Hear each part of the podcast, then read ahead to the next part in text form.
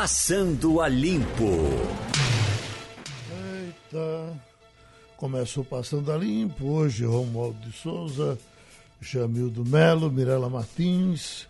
Jamildo, a greve dos petroleiros que estava sendo anunciada para hoje, se confirma? Está começando mesmo? A possibilidade de faltar combustível, que é, é o que se pensa logo, acho que está longe disso, né? Vamos pedir ajuda aos universitários, que eu não estou sabendo nada disso, não. Deixa eu ver se o Romualdo, Romualdo. está com ele lá. Bom, então você Oi, Geraldo. Oi, Romualdo. A, a greve dos petroleiros. Já tem gente aqui. O que, o que sabíamos é que eles estavam propondo essa greve pra, pra, a partir de hoje. Mas já começam as preocupações das pessoas perguntando sobre uh, falta de combustível. Certamente não tem nada a ver com uma coisa com a outra, pelo menos por enquanto, ou não? Olha, Geraldo, a greve está programada para este sábado. As lideranças dos trabalhadores mandaram um comunicado aqui para o Ministério do Meio Ambiente, para o Ministério de Minas e Energia, para o Palácio do Planalto. A Federação Única de Petroleiros, Geraldo, está reclamando é, que está faltando é, recursos é, para pagamento da reposição salarial. A reposição salarial que eles estão pedindo, Geraldo, é em torno de 70% é, é, da inflação. Eles tiveram um pequeno ajuste, mas o ajuste está aquém, abaixo do que foi a inflação, que já não é muita, não é, Geraldo? Uhum. Então, os petroleiros estão reclamando da, das condições de tratamento, de negociação com a Petrobras. O sindicato divulgou uma nota dizendo que a Petrobras não está recebendo a categoria e eles estão, porque a, a, a a Petrobras rejeitou uma negociação aí com o Tribunal Superior do Trabalho, então a categoria está reivindicando essa reposição salarial e aí estão ameaçando entrar em greve a partir deste sábado, dia 26. Até ontem, a greve estava mantida. Agora, se modificaram a partir de hoje, eu não sei, Geraldo. Eu tenho uhum. informação de ontem à tarde, quando eu recebi esse comunicado do sindicato. Uhum. Pronto, agora o Jamildo, uh, eu estava ouvindo uma, uma, uma, promoção, ouvi só uma vez aí, do, do, Jornal do Comércio com o Estadão. Eu fiquei muito alegre, primeiro porque o Estadão é um jornal muito bom uh, de ler e, e eu na banca, ele está atrasando muito aqui. Se ele se casa com o Jornal do Comércio. É no online, né? É, é aceito milagre, é a segunda que eu não sei. Mas olha, o que eu sei é que eu fiz a assinatura do JC Clube, né? Você tem vantagem, pode, é, de acordo com a, a pontuação, você é, chega no cinema, paga mais barato. 50% de desconto. Não é? Tem um monte de desconto e é simples de fazer. Uhum. É, o desconto não é, não é elevado, então tem vantagem. Você ainda tem acesso ao JC Digital. Bom, então o que eu soube é que você pode ter. Eu vi, foi o que eu entendi. Isso uma assinatura conjunta. Assim, é uma assinatura assim. conjunta. Você é assim? paga o valor e tem Oi, acesso aos dois jornais. Uma autoridade. O jornal é ninguém me oferece nada, né? nem promoção. Sim, então você eh, recebe os dois, né? Isso, você paga o valor da assinatura digital e aí você tem acesso aos dois conteúdos. Posso ir embora? Muito bom, não. Posso ir embora? Manda uma fácil aí. Muito bom. Ah, houve sempre um entrosamento muito grande. Ô, Jamildo. Oi. pessoal daqui o Estadão. Eu tenho uma fácil para você. Vai. Vai. Pode ser, Geraldo? Vamos. Pode. Olha, o ministro do Meio Ambiente Sim. chamou o Greenpeace de Greenpeace. Você Sim. que é um ambientalista de carteirinha, o que é que você me diz disso tudo? Essa, Essa é não boa. foi fácil, não. Essa foi é pegadinha. Não, eu, eu, por mais é, que a gente busque respeitar as autoridades, acho que ele primeiro tem que provar, né? Ou ele tem informação de mais, ou ele tem informação de menos. Para ele para ele fazer esse tipo de insinuação, esse tipo de acusação, acho que tinha que, por dever de ofício, por conta do cargo, né? A não ser que queira só lacrar nas redes sociais, eu, eu fiquei triste. Não estou dizendo que o Greenpeace eventualmente não tenha feito isso, né? É, é uma lacuna. Mas Inclusive, não, é um dos pontos e da CPI. perigoso, né? Porque juridicamente ele culpou uma instituição sem provas, porque ele não deu provas. Então é muito perigoso isso. Eu acho muito leviano. A gente está falando do meio ambiente, a gente está falando de um desastre ambiental, o maior desastre ambiental. A gente não tem respostas, não existe nenhum indício de quem foi o culpado realmente. Uhum. E para estar tá nessa briga de direita contra esquerda que não vai levar a nada, vai resolver? Não vai resolver. Vai parar?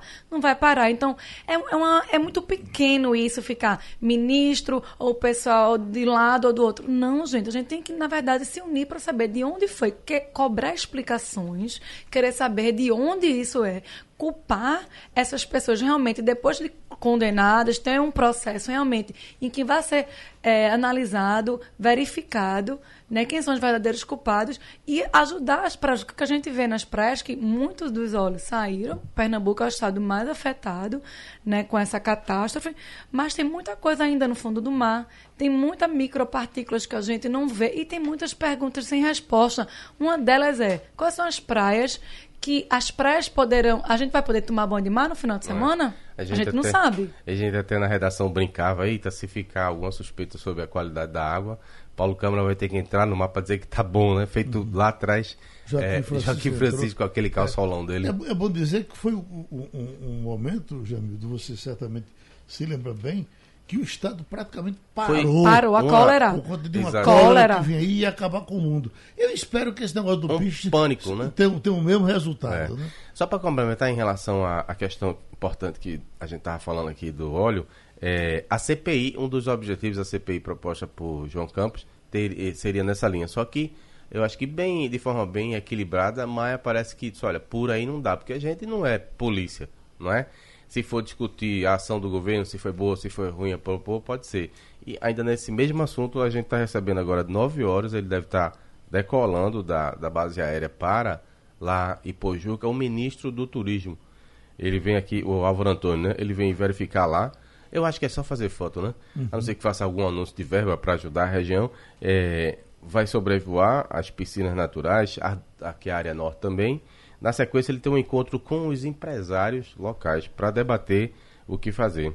Deixa eu chamar aqui o, o doutor Sérgio Buarque, em cima de uma coisa que está repercutindo muito, especialmente uh, na imprensa escrita. A manchete é essa: governo já avalia impacto de eventual saída do Mercosul. Quer dizer, outro ensaio para se afastar do Mercosul e agora me parece com, com, com aspectos mais definitivos. Como é que o senhor entende isso, doutor Sérgio? Geraldo, bom dia. Bom dia, bom dia aos nossos ouvintes. Veja, o, o Mercosul é uma aliança entre cinco países, se você considerar a Venezuela, mas que, na verdade, se concentra em dois. Brasil e Argentina juntos representam cerca de 80% do PIB também algo próximo de 80% da população do Mercosul. Então, a principal relação do Mercosul é Brasil-Argentina. Quando os dois países têm política, política macroeconômica diferente, é, fica difícil é, de, de, manter. Agora, é uma, uma irresponsabilidade, a meu ver, querer dissolver um, um acordo que está consolidado já há algumas décadas e que tem uma importância grande para o comércio exterior do Brasil. Basta dizer que a Argentina é o terceiro maior parceiro comercial do Brasil. Então, é, eu, e tem que se buscar uma solução que evite a ruptura. Agora, tem uma razão de ser. É que a política, externa, a política externa do Brasil, o Brasil pretende agora, e a meu ver corretamente, é abrir um processo de redução de protecionismo no comércio internacional, que é fundamental para os investimentos, principalmente para o aumento da produtividade da nossa economia. E a Argentina vai na direção contrária por outras razões. Não quero nem analisar se é porque vai mudar de governo, é que a economia é um pouco mais, mais frágil em alguns pontos. Então, esse é o impasse. O impasse é que o Brasil vai querer e, a meu ver, precisa iniciar um processo de abertura externa, redução das tarifas de importação. e a Argentina não vai querer, principalmente se for vitorioso o, a chapa é, peronista, que é protecionista. Então tem uma coisa chamada tarifa externa comum, que é os países que têm união aduaneira têm, que é o mesmo abertura externa. Então o Brasil vai, vai descolar. Por outro lado, para o Brasil negociar parcerias internacionais, como fez o acordo com a União Europeia, como parece ter conversado com o Japão, usar o Mercosul como plataforma é muito melhor do que ser uma, um acordo bilateral Brasil e outro país. Entendeu? Então, eu acho que o Brasil tem que estar correto em querer iniciar um processo de abertura externa, mas precisa negociar isso com a Argentina, mesmo que seja mais lento, mesmo que seja parcial, para não romper esse acordo comercial, essa, essa união aduaneira que já está consolidada. Uhum. Martins? Bom dia, professor. A saída do bloco do Brasil do Mercosul geraria um novo impasse em relação ao acordo de livre comércio com a União Europeia? Provavelmente isso vai alterar, porque o acordo foi assinado entre dois blocos. Na hora que o Brasil eventualmente sai. Na verdade, é, é, o Brasil está pensando muito mais em excluir a Argentina do que ou suspender a Argentina do que sair completamente. Então, suspender a Argentina significa que o bloco continua existindo, mas é difícil do ponto de vista contratual. E, na verdade, a gente perde o principal parceiro do Mercosul, porque a participação do Paraguai e Uruguai no, no, no bloco é 10%, é bastante reduzido. Né? Então, agora, de fato, já esse acordo com a União Europeia, que tem várias outras dificuldades causadas por este governo, como a questão ambiental. E aí não é a Argentina, é o Brasil que está criando dificuldades, vai ter uma dificuldade a mais, porque o Mercosul deixa de existir, porque se o Brasil sair, o Mercosul desaparece. Não existe Mercosul sem o Brasil. Né? Então as dificuldades são enormes. E por isso, mais uma vez, é preciso negociar, é preciso deixar de lado essa postura ideológica de, de desqualificar um eventual governo peronista e sentar na mesa para negociar. São parceiros comerciais. Não interessa a nenhum dos dois países desfazer o Mercosul, desfazer isso que é um instrumento de negociação internacional e que hoje é um componente importante do comércio dos dois países. A Argentina também se beneficia muito no comércio com o Brasil. Mauro de Souza. Professor, muito bom dia para o senhor. Olha, vamos pegar as coisas mais aparentemente insignificantes, que são as placas de carros. Os veículos do Mercosul já começam a circular com as novas placas. Pode imaginar o, o que vai acontecer se a gente tiver de trocar de novo as placas. Mas pegando uma questão maior. O governo brasileiro, o presidente Jair Bolsonaro, está ameaçando, dizendo que vai romper com o Mercosul por causa de uma possível eleição é, do, do, do, do, candidato Alberto Fernandes, com a chapa uhum. Alberto Fernandes, Cristina Kirchner. Ora, no caso da Venezuela, é justo que o Brasil rompa, porque ali não é uma democracia. Agora, ninguém disse que você pode até não gostar da cara da Cristina Kirchner, e a gente sabe que Cristina Kirchner vai mandar em Alberto Fernandes. Uhum. Mas a gente sabe que é uma democracia. Foi, será a maioria dos argentinos que vai eleger o próximo presidente. Senhor não acha que o presidente brasileiro está ideologizando demais essa questão toda, não, professor? Sim, sim, claro, claro que está. Eu, eu tinha chamado, inclusive, a atenção. Agora, o que é certo é que os governos peronistas costumam ser mais protecionistas. Então, isso envolve uma divergência forte em relação à abertura externa da economia, que é um componente central da política do, do Paulo Guedes. Agora, você tem que sentar para negociar. Isso ele está desqualificando de partida um governo que nem sequer assumiu, só por conta da presença da Kirchner e da história um pouco de protecionismo. Mas isso, isso é conversável e a Argentina provavelmente terá disposição de negociar e ceder dentro dos seus parâmetros, porque precisa também do Mercosul, precisa do Brasil, pela intensidade do comércio. Então o governo está tá se precipitando como sempre. É, é, a marca desse, desse presidente que termina fazendo na, na negociação internacional a política do Trump, né? Sai agredindo para eventualmente depois sentar negociar e nesse caso você vai criar vai criar dificuldades para uma parceria negociada.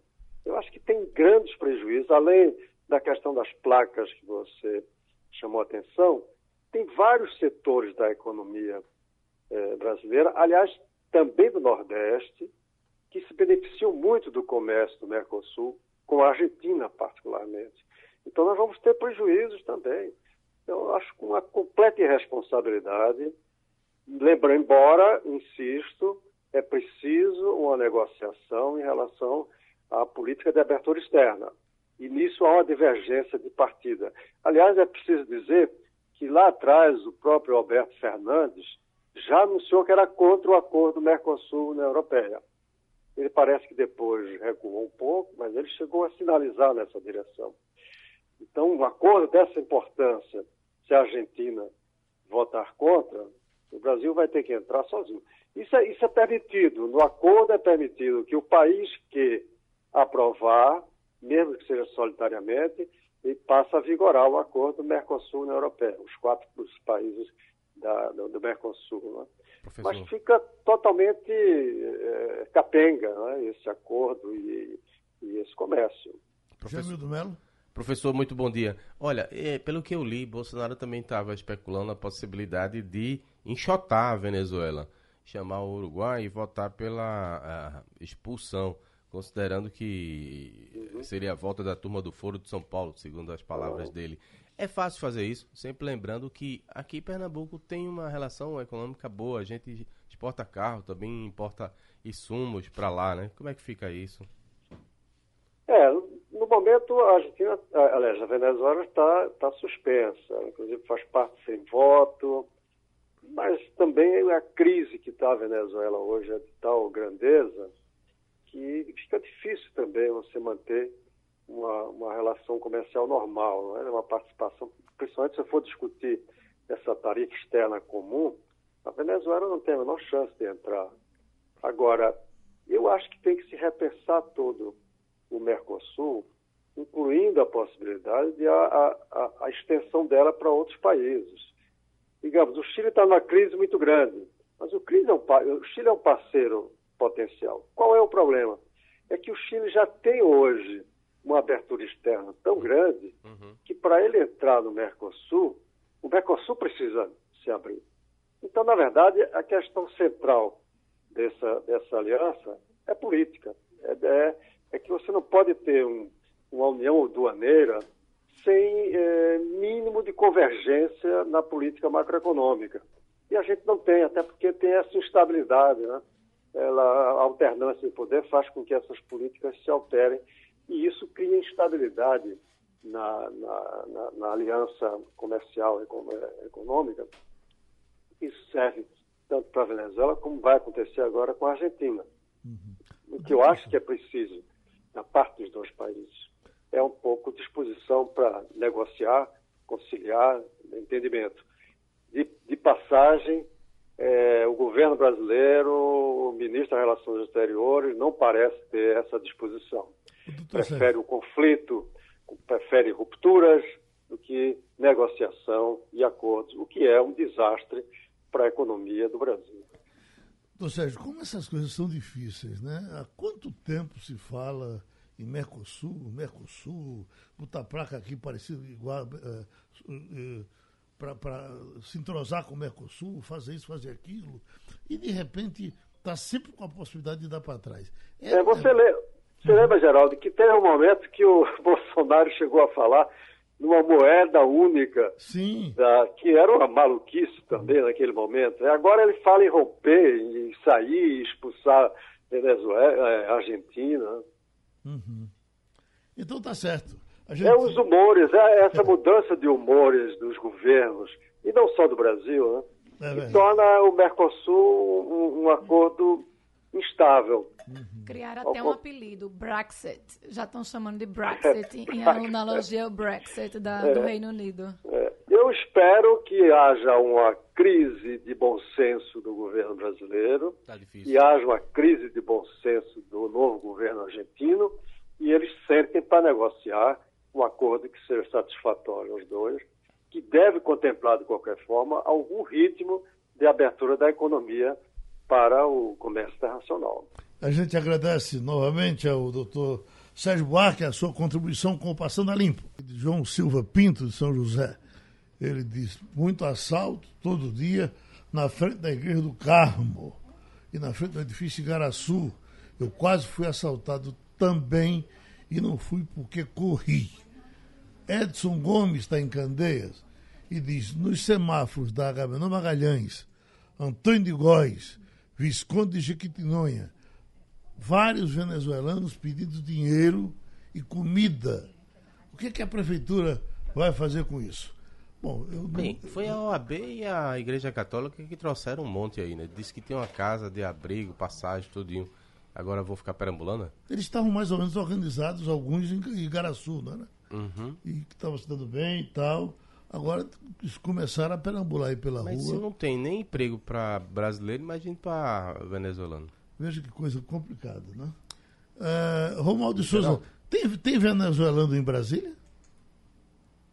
Tem venezuelanos, tanto aqueles que estão oficialmente e que foram trazidos pelo governo do Distrito Federal. Veio um avião lotado, um avião da Força Aérea Brasileira, e que chegou na cidade satélite da Samambaia, que está a 40 quilômetros do centro de Brasília, Geraldo. Uhum. Então, eles passaram por um processo de reciclagem, passaram por um processo de tratamento de saúde, receberam atendimento médico e agora estão sendo encaminhados para trabalhar em algumas empresas.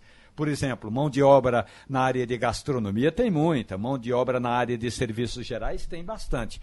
Então, esse pessoal está sendo atendido aqui pelo Serviço Social do Governo do Distrito Federal.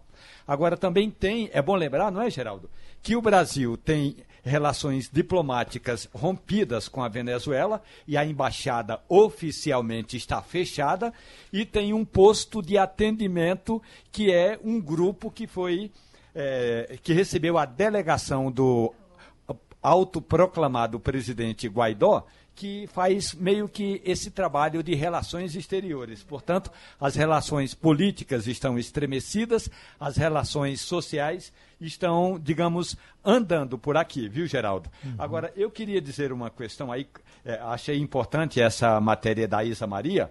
Ontem eu falei, Geraldo, com o ministro da Saúde. E Luiz Henrique Mandetta me disse que é fundamental que as pessoas que tiveram contato com o óleo lá nas praias no litoral pernambucano que quando forem fazer a limpeza, que não usem produtos químicos ou tóxicos, como gasolina e querosene. De preferência, água e sabão, e aí, se houver alguma necessidade, que use esse óleo caseiro, esse óleo de fritar pastel, viu, Jamildo? Mas nunca é, produtos químicos para tirar a sujeira de quem esteve é, em contato com o produto químico na, nas praias do litoral pernambucano. Acrescenta, Jamil. É, a gente falando de venezuelano, vou ler um tweet aqui que acabou de ser publicado pelo presidente Jair Bolsonaro, tem a ver com a Venezuela. Ele diz assim, abre aspas, no mínimo estranho o silêncio de ONGs e esquerda brasileira sobre o óleo nas praias do Nordeste. Ah, continua as aspas. O apoio desses partidos ao ditador Maduro fortalece a tese de um derramamento criminoso.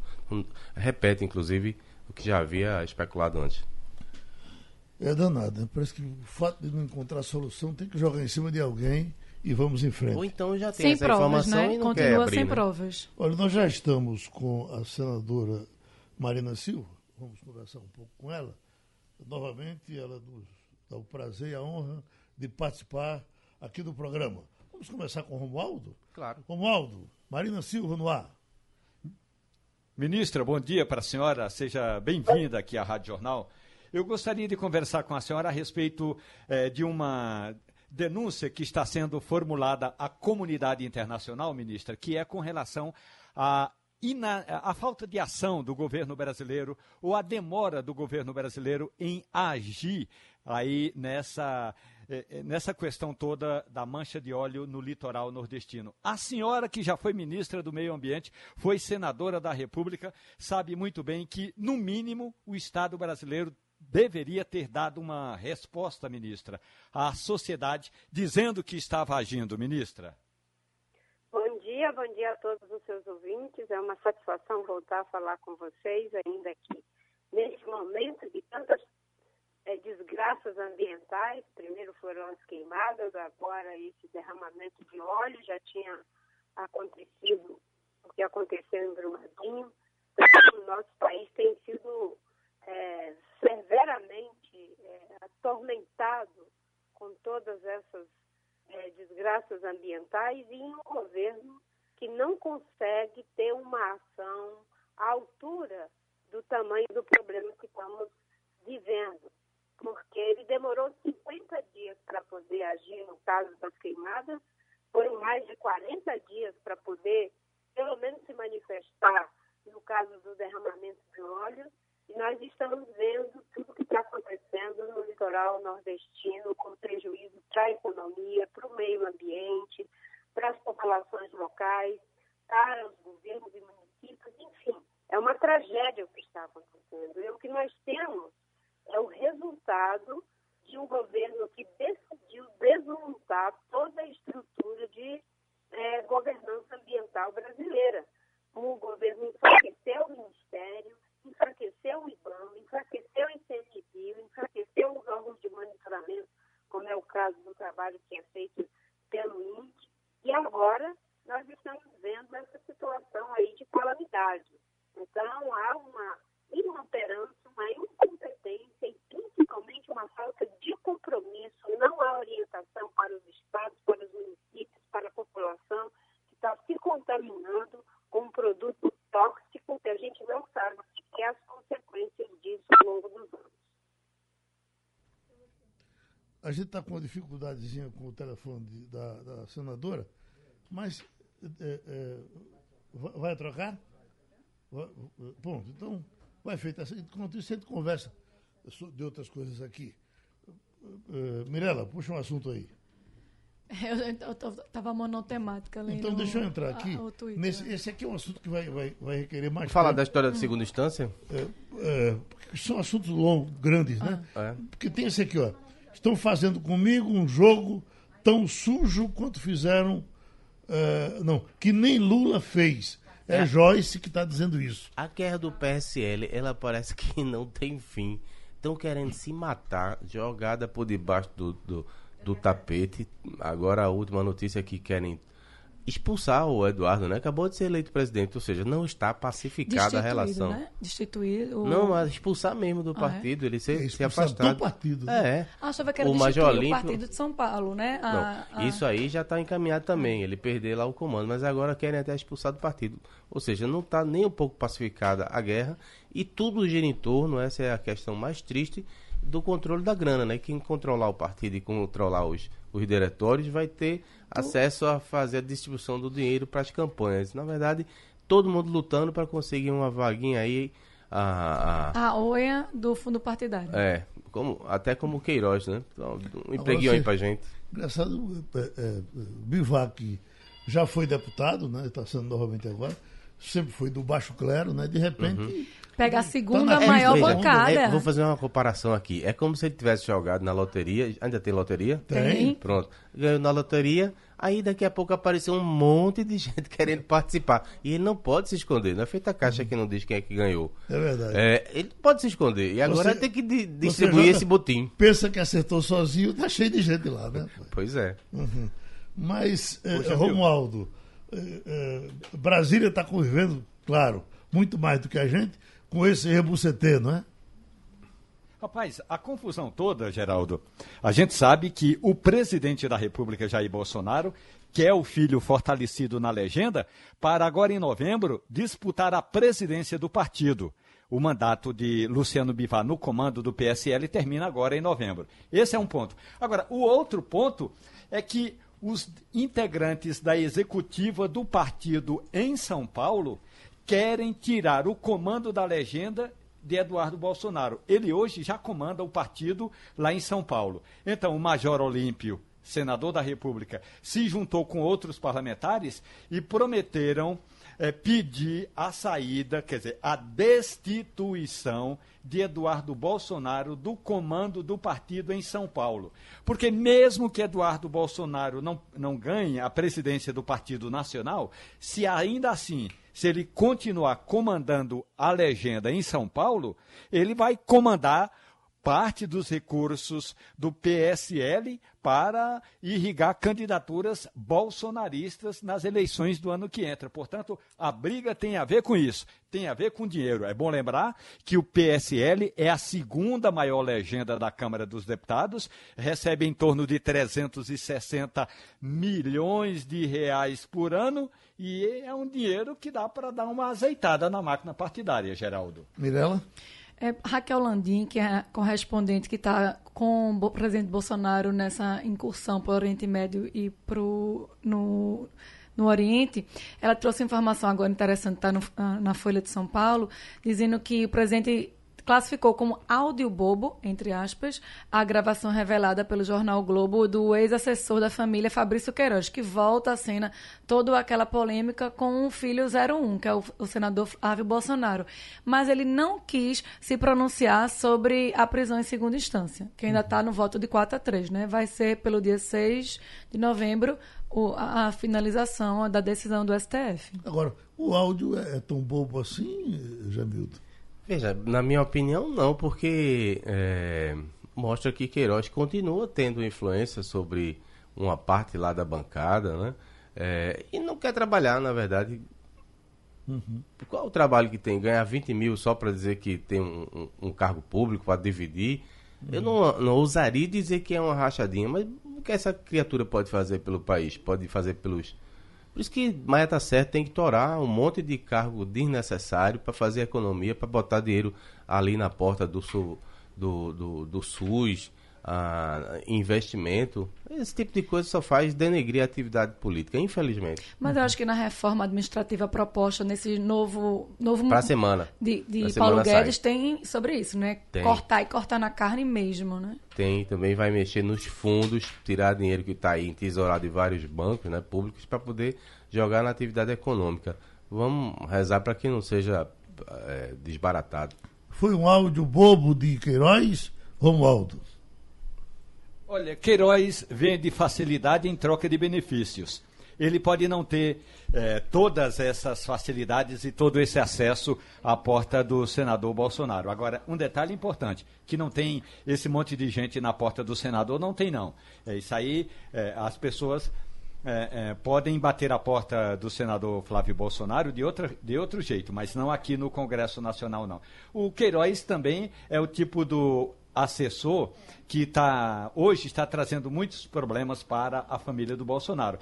O, Bolso, o, o, o, o Queiroz, Geraldo, é feito aquele cunhado que você sabe que no final de semana vai na sua casa ligar a sua televisão para assistir o jogo que você não quer ver. Então é, é sempre um cabra meio incômodo. Uhum. E o governo e o Bolsonaro e a família de Bolsonaro não, não conseguem se livrar de Queiroz. Qual é a situação jurídica dele hoje, Romualdo? Tem processo aberto? O processo está travado, Geraldo. Está travado? Está o ministro Dias Toffoli, porque o processo dele estava junto com o senador Eduardo eh, Flávio, Flávio, Bolsonaro, desculpe. Flávio. É, me, me... Aí eh, o processo, a pedido do filho do presidente, subiu para o Supremo. O, o presidente do Supremo Tribunal Federal, Dias Toffoli, mandou travar, porque as informações que tinham sido levantadas pelo COAF não tinham sido levantadas com autorização judicial. Então o processo, por enquanto, está travado. Ontem eu acompanhei no Twitter, Romualdo, e me chamou a atenção duas hashtags que subiram para Trend Topics nacionais, que foi STF Escritório do Crime e STF Vergonha Nacional, depois desse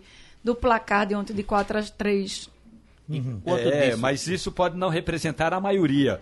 Mas tinha é, do, do, dos gatos pingados que estavam na porta do Supremo Tribunal Federal esperando o voto. Quando a ministra Rosa Weber deu o voto dela, que a gente já supõe que seja o voto decisivo, que vai fazer com que o Supremo pende para aquele lado, que é o lado da é, liberação após segunda instância É, é o, os integrantes do grupo Lula Livre soltaram foguetes, literalmente soltaram fogos de artifício na Praça dos Três Poderes. Pronto, agora já retomamos a senadora Marina Silva e eh, já tratamos do assunto do meio ambiente.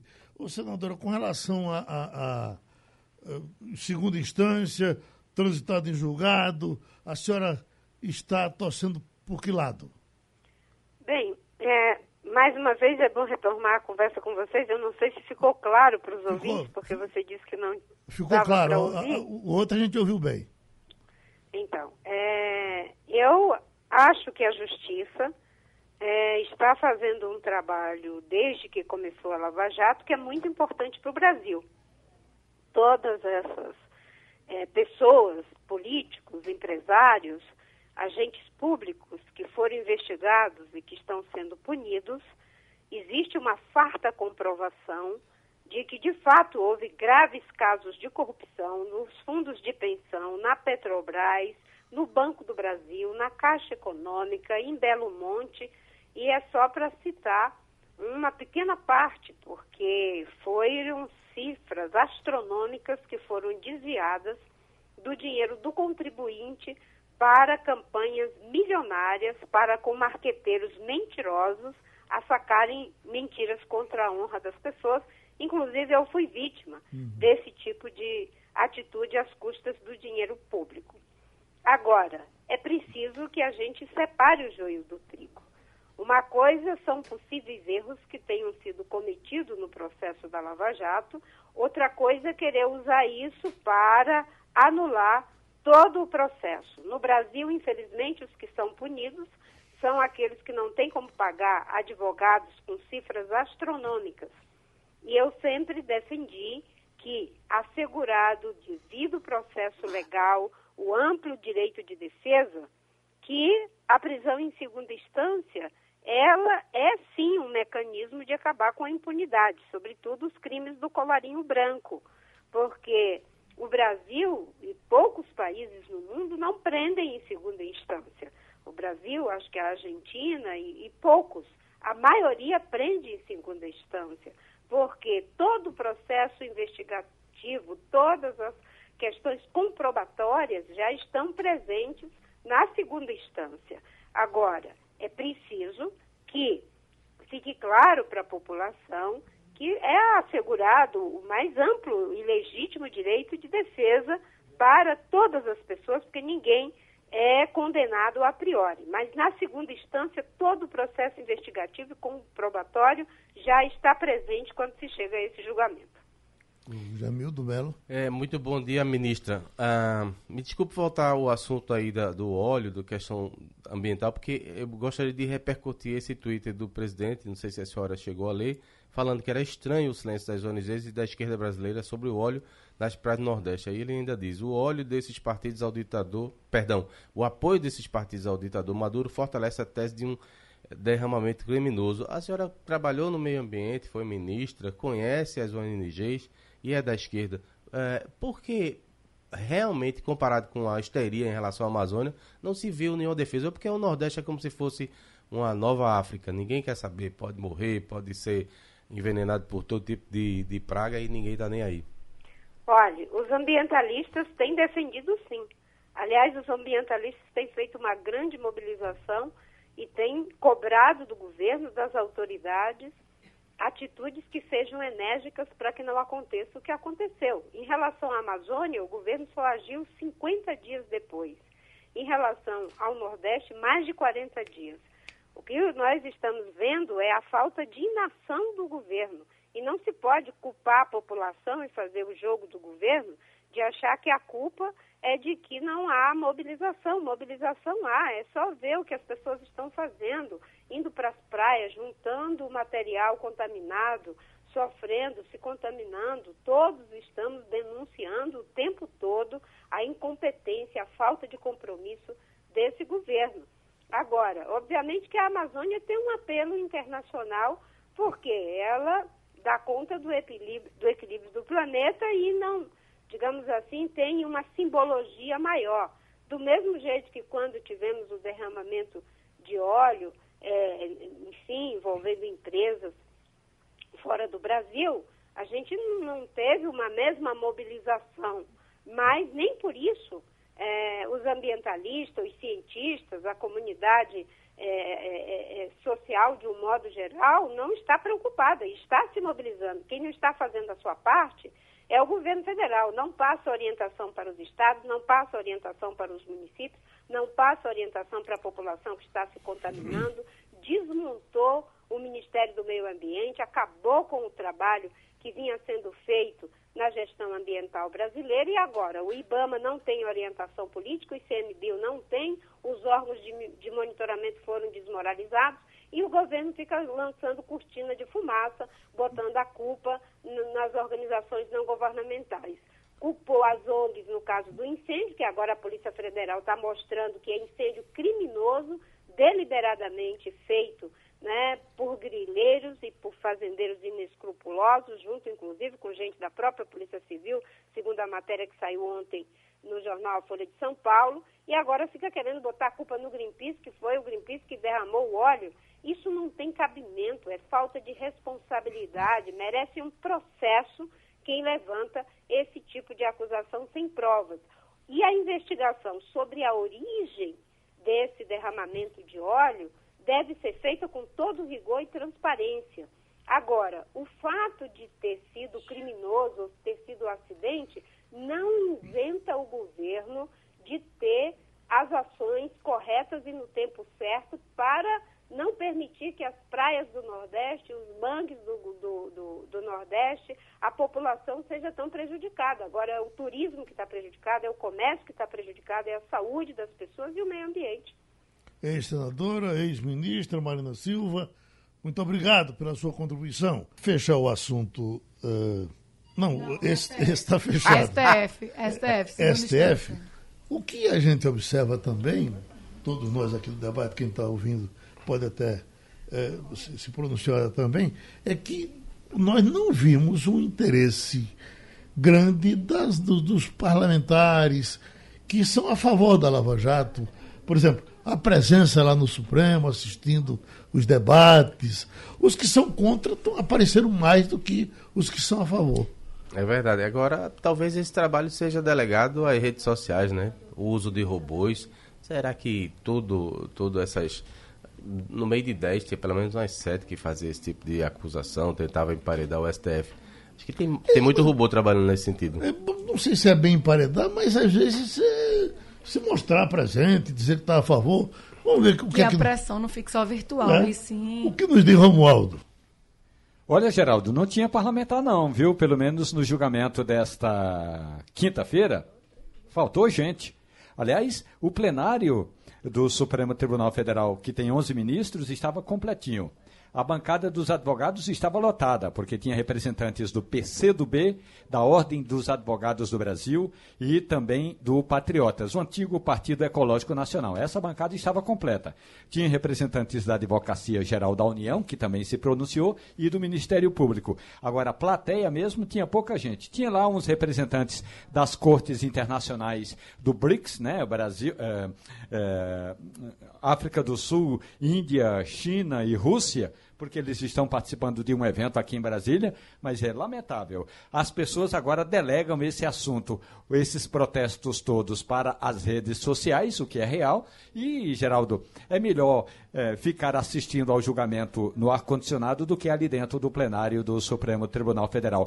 Como eu disse, do lado de fora tinha aproximadamente uns 50 manifestantes, e aí, com toda a tolerância da, da minha matemática, 45 deles eram a favor do Lula livre e o restante era Lula na cadeia ad infinito. Então, também do lado de fora não tinha muita gente assim, não. Eu acho que eles guardaram a munição para daqui a duas semanas, quando de fato o Supremo Tribunal Federal vai dizer não apenas o resultado do julgamento, né, mas uhum. como vai se dar a aplicação. Como é que o ministro Dias Toffoli vai calibrar esse julgamento, Geraldo? Agora, dá para ter uma ideia, Romualdo, da festa que vão fazer os advogados, criminalistas, Sim, que defendem esse pessoal, porque eles estavam presentes desde a primeira sessão com uma garra, como quem estava pegando um osso de mocotó para roer no fim de semana. Deixa, Deixa eu complementar, você responder mais objetivamente e diretamente a sua pergunta inicial.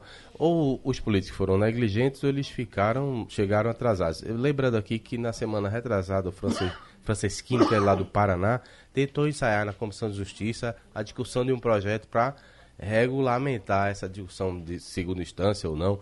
E ele simplesmente não teve coro, não teve apoio, porque uma boa parte é processada. Aí vai querer essa situação para poder ser mandado para cadeia mais cedo? Não vai querer, né? Daí eu acho que os políticos jogaram a toalha. Não foi nem respeito à institucionalidade, ao poder, a um dos poderes, que é o judiciário, né? Decidir ter a palavra final sobre o que for polêmico em relação à Constituição.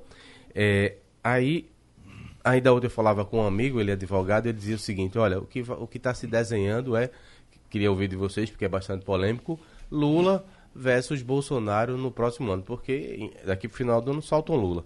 Ele livre e volta a fazer política. Próximo ano ou próxima eleição? Próxima eleição. Ah, perdão, eleição. perdão. E Luciano Huck, você acha que Luciano Huck não vai para esse jogo do Centrão? Lula, vamos considerar Lula, Lula e versus Bolsonaro. É possível? A pesquisa que saiu agora na Veja, ela faz esse desenho. Isso. Ontem nós falamos dela aqui. Exatamente. Ela, ela escanteia Ciro Gomes, uh, Dória aparece muito pouco. E como Lula, uh, quando vota Lula, o número vai lá para cima. Fica parecendo, você se lembra que nós tínhamos aqui uma coisa que era curiosa, que era Geraldo Melo e Jabotão. Toda pesquisa que você fazia, tinha Geraldo Melo em primeiro lugar, avantajado. E depois ele ia perdendo os votos, perdendo os votos. Ele tinha recall, né? E perder ele, exatamente. Ele tem um tetozinho razoável, mas ele tem o teto. Parava, os outros cresciam e ganhavam a eleição na frente dele. Pode ser o que vai acontecer com Lula na próxima, ninguém sabe, mas que o Lula está vivo, está. Era o pior, mas é, era, seria o pior Sim, dos tem mundos. Muito né? capital político. A, a revolução Agora, Os direitas é, e os de esquerda é, tá, radicais. É, é, o que acontece em todo canto. Veja a Argentina, né? Cristina Kirchner, suja que só pode galinheiro, está voltando agora de Mas novo. Domingo tem, tem eleição, inclusive, moderados... na Uruguai. Domingo tem eleição no Uruguai e tem um socialista aí favorito, né? Que, que... Exatamente. Exatamente. Eu, eu, por exemplo, eu passei no Uruguai um, um dia desses. Daniel Martinez. Passei no Uruguai um dia desses, numa praça de táxi, a gente foi pegar um táxi. E o taxista dizia: Olha, vocês não gostam tanto de Mojica? Leva para vocês.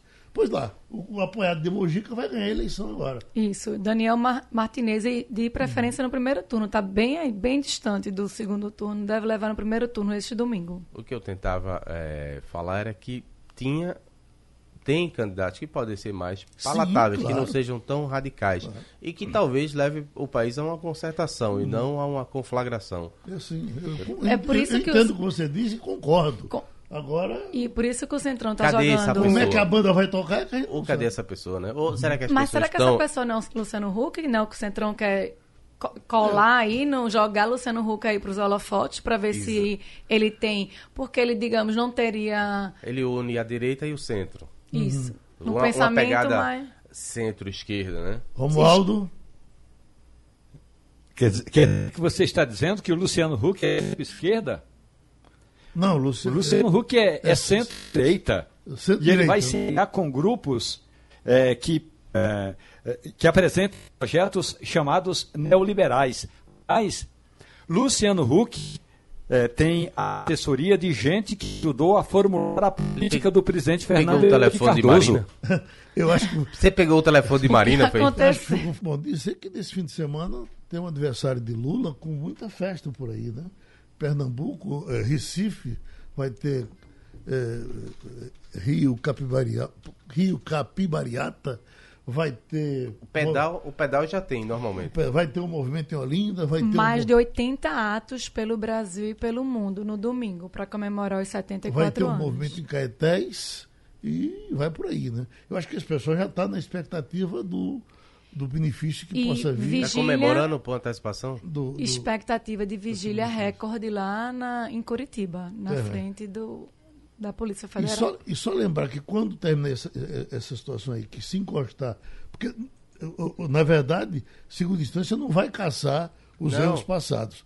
Os erros passados vão simplesmente ser represados e aí vai para a eternidade do julgamento, como todas as coisas que tem que passar pelo Supremo. Né? É verdade. Não uhum. tem, tem uma discussão específica em torno de uma suposta suspeição de Moro, que foi alegada pelo PT. Esse Isso parece processo, que vem semana, né? É esse processo ah, na sequência, em novembro. É novembro, novembro ainda. É, depois dessa questão da circunstância e deve ser pautado pelo Toffoli. É essa sim que pode definir se sai ou não sai. Tanto é que é por isso que ele está se recusando a é, sair da cadeia por, pelas vias normais. A PF e, e, a justiça lá local disse, ó, oh, você já cumpriu aqui tantos por cento da pena, já podia sair, ele se recusa porque ele quer sair como herói, não quer sair como alguém que foi enxotado. Essa uhum. é a grande questão. Oh, ainda sobre o aniversário de Lula, Geraldo, lá em Caetés, que é a cidade natal do ex-presidente, vai haver um café solidário a partir das 8 horas da manhã, na casa onde ele viveu a infância, e cada convidado deve levar um item para a celebração, para uhum. a comemoração. Romualdo está em condições? Estou aqui, Geraldo. E aí, Brasília está tá nessa festa também, Romualdo? Não, Geraldo, Brasília tem mais o que fazer. Não, não tem festa aqui para Lula, não. Não tem festa aqui, pelo menos, eh, não que eu saiba, não que tenha sido divulgado por aqui. Brasília está preocupada com outras questões, Geraldo. É, festa faz quem pode, né? Vamos lá para Curitiba, ou então manda esse povo todo fazer é, uma, uma, uma, uma corrente de solidariedade para ajudar a, a limpar o litoral brasileiro. Ajudaria muito mais. Uhum. Jamildo? É, deixa eu fazer um convite aqui. 16 horas a gente tem uma resenha política. Já pode falar da agenda? Bora. Pronto. É, vamos estar tá recebendo Anderson Ferreira, prefeito de Jabotão. Vou falar da questão do óleo. Sei que você não gosta muito, Geraldo, vai ter que falar. Não, eu e... gosto. Agora é, é, é, que. Já encheu o saco seu. Não, eu só quero dizer, para quem liga o noticiário outro, aí a coisa vai. Mas pra gente que vive vendo notícia o tempo todo, uhum. e aí quando ela se repete muito, meu Deus do céu. Concordo. Concordo. Ele vai falar também sobre o estranhamento, digamos assim, com o governador Paulo Câmara. Fui, teve um pequeno estranhamento. E, e, outra coisa, ele não, não, não vive falando aí por qualquer coisa, não, né? A gente tenta para um debate aqui há um bocado de tempo, nunca consegue. Ah, posso é, trazer então. Ele Vou é um pedir para ele vir. É, bem, bem, ele é difícil. É é difícil. Ele gosta da gente.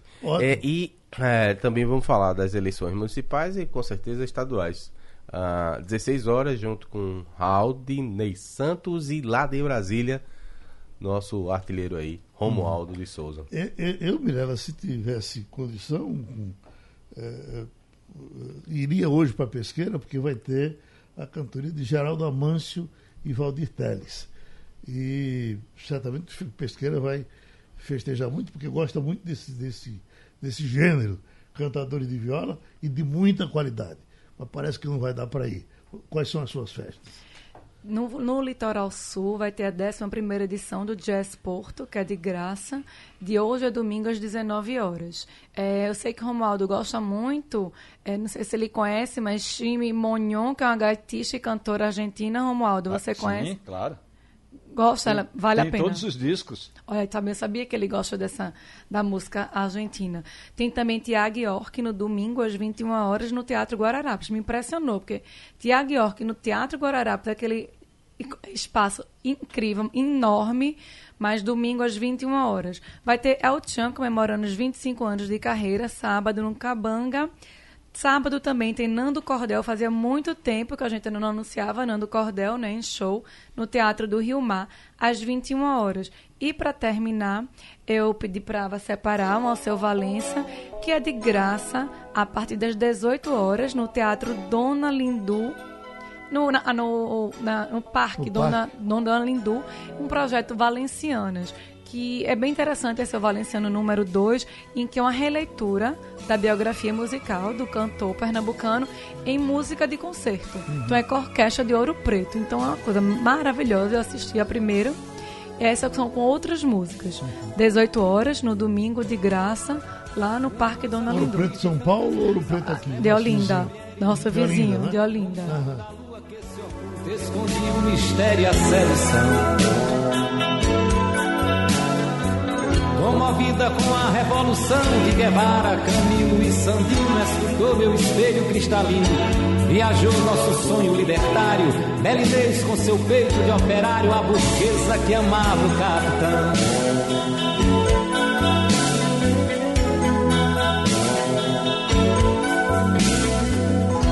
acontece que a história não tem prece. E agora, Mirella? Terminou passando a limpo. Passando a limpo.